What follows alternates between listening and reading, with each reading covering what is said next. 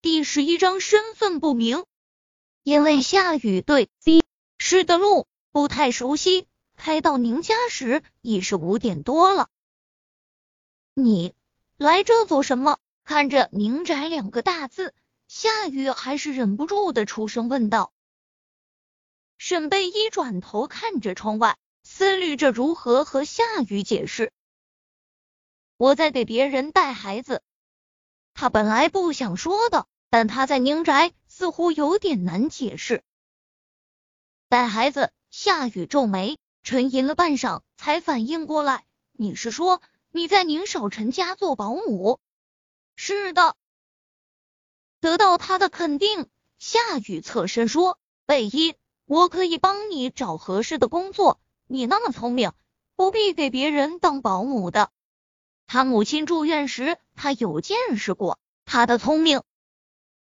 不用了，沈贝依不等他说完，便一口回拒，低着头不敢看夏雨。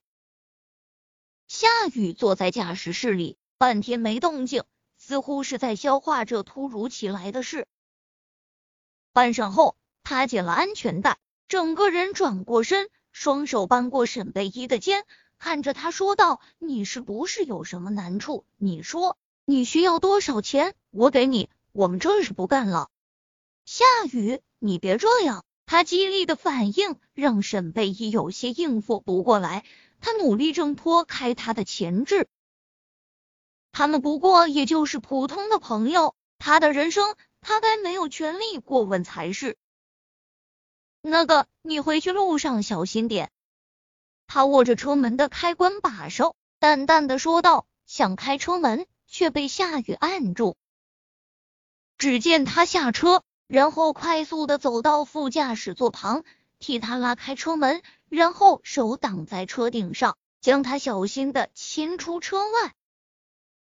这几天少碰凉水，衣服要多穿点，别冻着了。他眉眼温柔的看着沈贝依，然后。俯身替他将耳边的碎发拢到耳后。我这几天要暂时回 W 市，过几天那边事情处理好了，我再来找你。等我。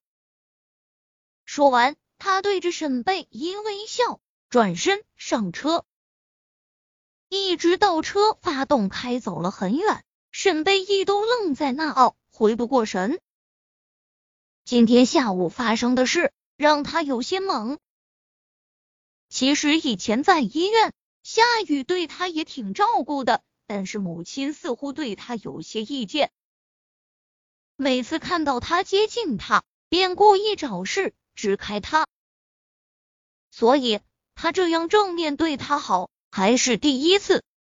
早已经回来的宁少臣站在房间的窗前，看到大门外两人亲昵的一幕，目光微沉。沈贝依回到屋内时，有佣人走了过来。贝依，少爷让你去他的书房。秋风吹过，他一阵哆嗦。沈贝依点头，心里却有些慌。他就知道这男人不可能放过他。房间里，男人半倚着红木书桌，手上翻着一沓文件。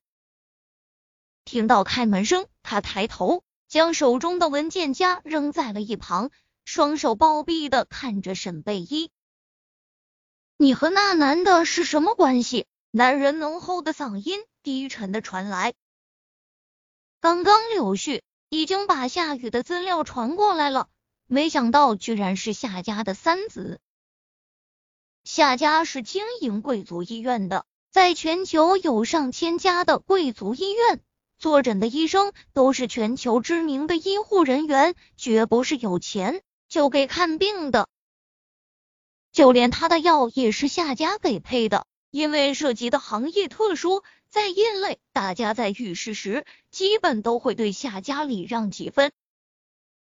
只是倒是意外，堂堂的夏家小儿子居然喜欢上了他家的保姆。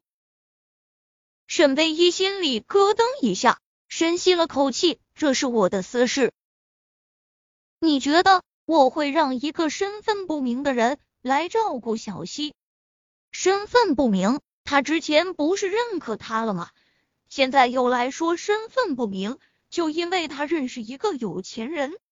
在宁少的世界里，什么人才是身份透明？是你看到的，还是听到的？人与人之间，不是你说身份不明就不明，要凭心来感觉的。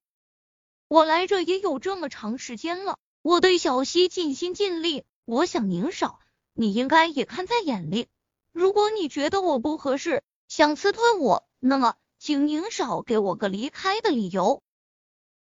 沈贝依几乎是一口气的说完，头歪向另一侧，眼眶有点湿润。宁少陈浩整以暇的看着面前的女人，没有说话，也没有什么行动。就那么似笑非笑的看着他，沈贝依被他看得有些发毛，想着刚刚的话，顿时心里有些悔意。他怎么就忘了这男人非善类人？